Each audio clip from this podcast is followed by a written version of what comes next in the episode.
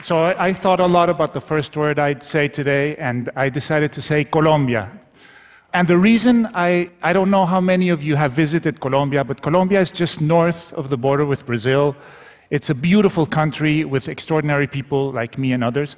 And, and uh, it's, it's populated with incredible fauna, flora, it's got water, it's got everything to be the perfect place. But we have a few problems. You may have heard of some of them. We have the oldest guerrilla, standing guerrilla in the world. It's been around for over 50 years, which means that in my lifetime I have never lived one day of peace in my country. Uh, this guerrilla and the main group is the FARC guerrillas, Revolutionary Armed Forces of Colombia. And they have financed their war by kidnapping, by extortion, by getting into the drug trade, by illegal mining. There, there has been terrorism, there has been random bombs. So it's not good. You can, it's, not, it's not really good. And if you look at the human cost of this war over 50 years, we have had more than 5,700,000 displaced population. It's one of the biggest displaced populations in the world. And this conflict has cost over 220,000 lives. So it's a little bit like the Bolivar Wars again. It's a lot of people that, that have died unnecessarily. We are now in, in the middle of peace talks, and we've been trying to help resolve this problem peacefully. And as part of that, we decided to try something completely lateral and different Christmas lights. So, Christmas lights. And you're saying, what the hell is this guy going to talk about? Okay. I am going to talk about gigantic trees that we put in nine strategic pathways in the jungle, covered with Christmas lights. These trees helped us demobilize 331 guerrillas, roughly 5% of the guerrilla force at the time. These trees were lit up at night and they had a sign beside them that said, If Christmas can come to the jungle, you can come home. Demobilize. In Christmas, everything is possible. So, how do we know these trees worked? Well, we got 331, which is okay. But we also know that not a lot of guerrillas saw them, but we know that a lot of guerrillas heard about them. And we know this because we are constantly talking to the mobilized guerrillas. So let me take you back four years before the trees. Four years before the trees, we were approached by the government to help them come up with a communication strategy to get as many guerrillas as we could out of the jungle.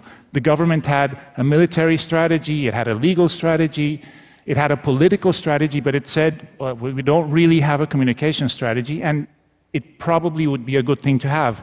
So we decided to immediately jump into this because it is an opportunity to affect the outcome of the conflict with the things that we do, with the, with the tools that we have. But we didn't know very much about it. We didn't understand. In Colombia, if you live in the cities, you're very far away from where the war is actually happening. So you don't really understand it. And we asked the government to give us access to as many demobilized guerrillas as possible. And we talked to about 60 of them before we came up, before we felt we fully understood the problem. Uh, we talked about, they told us why they had joined the guerrillas, why they left the guerrillas, what their dreams were, what their frustrations were. And from those conversations came the underlying insight that has guided this whole campaign, which is that guerrillas are as much prisoners of their organizations as the people they hold hostage. And at the beginning, we were so touched by these stories, we were so amazed by these stories, that we thought that maybe the best way to talk to the guerrillas was to have them talk to themselves. So we recorded about 100 different stories during the first year. And we put them on the radio and television so that the guerrillas in the jungle could hear stories, their stories, or stories similar to, their to, to theirs. And when they heard them, they decided to go out. I'm going to tell you one of these stories. This person you see here is Giovanni Andres. Giovanni Andres is 25 when we took that picture. He had been seven years in the guerrilla and he had demobilized very recently. His story is the following He was recruited when he was 17, and sometime later, uh, in his squadron, if you will, this beautiful girl was recruited, and they fell in love. Their conversations were about what their family was going to be like, what their, kid, what their kids' names would be, how their life would be when they left the guerrilla. But it turns out that love is very strictly forbidden in the lower ranks of the guerrilla. So their, their romance was discovered and they were separated. He was sent very far away and she was left behind. She was very familiar with the territory. So one night when she was on guard, she just left. And she went to, to the army, she demobilized, and she was one of the persons that we had the fortune to talk to. And we were re- really touched by this story. So we made a radio spot. And it turns out, by chance, that far away, many, many kilometers north, he heard her on the radio. And when he heard her on the radio, he said, What am I doing here? O sea, she had, she had the balls to get out. I, I need to do the same thing. And he did. He walked for two days and two nights. And he risked his life and he got out. And the only thing he wanted was to see her. The only thing that, that was in his mind was to see her. Uh, the story, they did meet, okay? I know you're wondering, but yes, they did meet. they did meet. Uh, she, was, she had been recruited when she was six, uh, 15, so, and she left when she was 17, so there were a lot of other complications, but they did eventually meet. I don't know if they're together now, I can't, uh, but I can find out. but, but, what, I, but I, what, what I can tell you is that they, that, that our radio strategy was working. The problem is that it was working in the lower ranks of the guerrilla. It was not working with the commanders, the people that are more difficult to replace because you can easily recruit, but you can't get the older, the older commanders. So we thought, well, we'll use the same strategy. We'll have commanders talking to commanders. And we even went as far as asking ex commanders of the guerrilla to fly on helicopters with microphones telling the people that used to fight with them, there is a better life out there, I'm doing good, this is not worth it, etc. But, as you can all imagine, it was very easy to counteract because what was the guerrilla going to say? Yeah, right. If he doesn't do that, he's going to get killed. So it was easy. So we were suddenly left with nothing because the guerrilla were, were spreading the word that all of those things are done because if they don't do it, they, they're, they're in danger.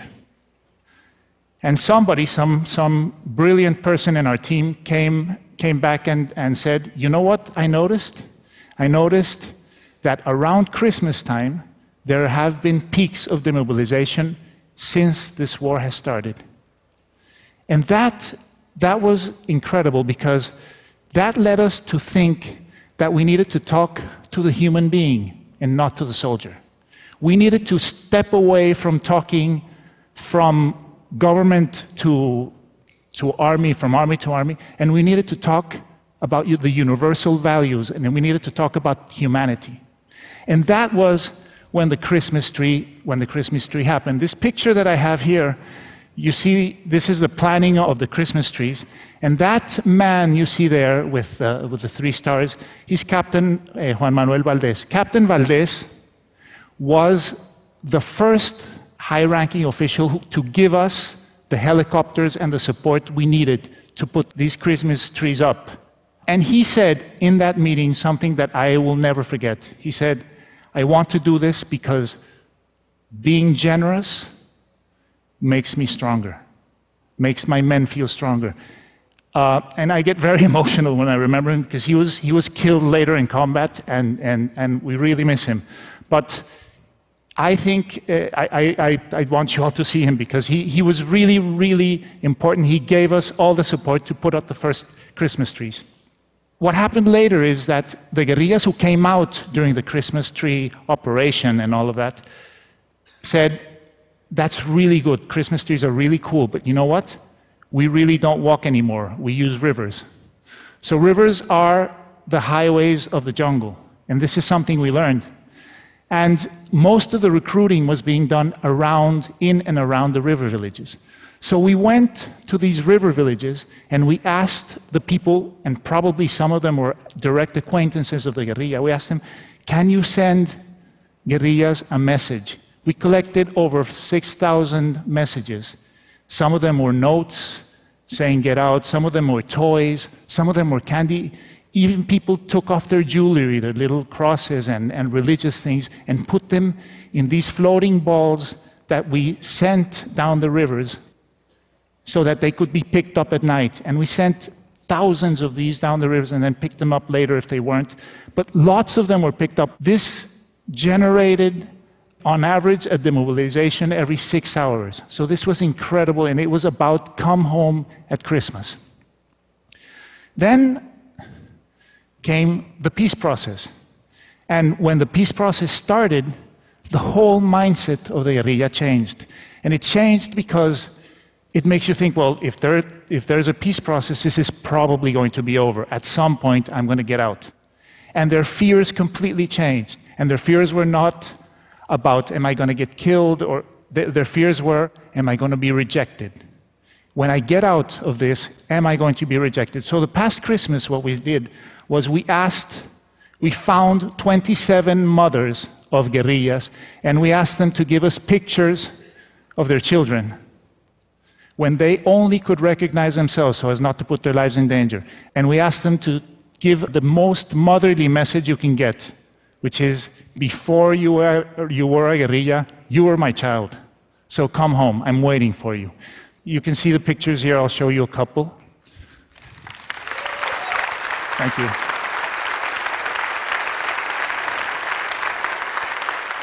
And, and these pictures were placed in, in many different places, and, uh, and uh, a lot of them a, a lot of them came back, and it was, it was really, really, really beautiful. And then, then we decided to work with society. So we did mothers at around Christmas time. Now let's talk about the rest of the people. And you may be aware of this or not, but there was a World Cup this year. and, uh, and Colombia played really well.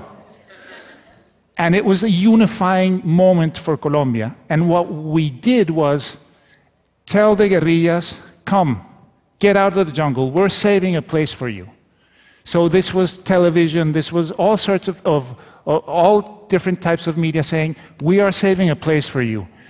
The soldier here in the commercial says, I'm saving a place for you right here in this helicopter so that you can get out of this jungle and go enjoy the World Cup. Ex football players, radio announcers, everybody was saving a place for the guerrilla.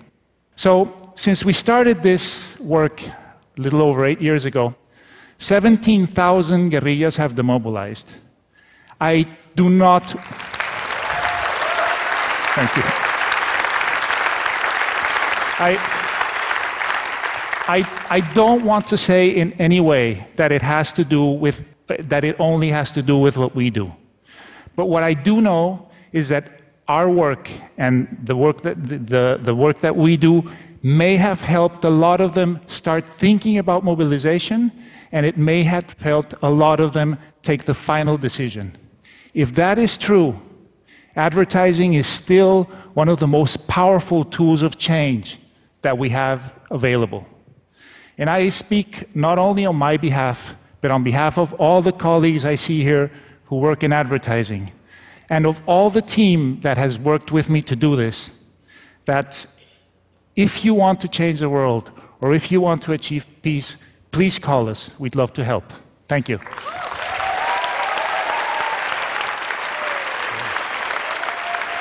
back. Go back. Big applause.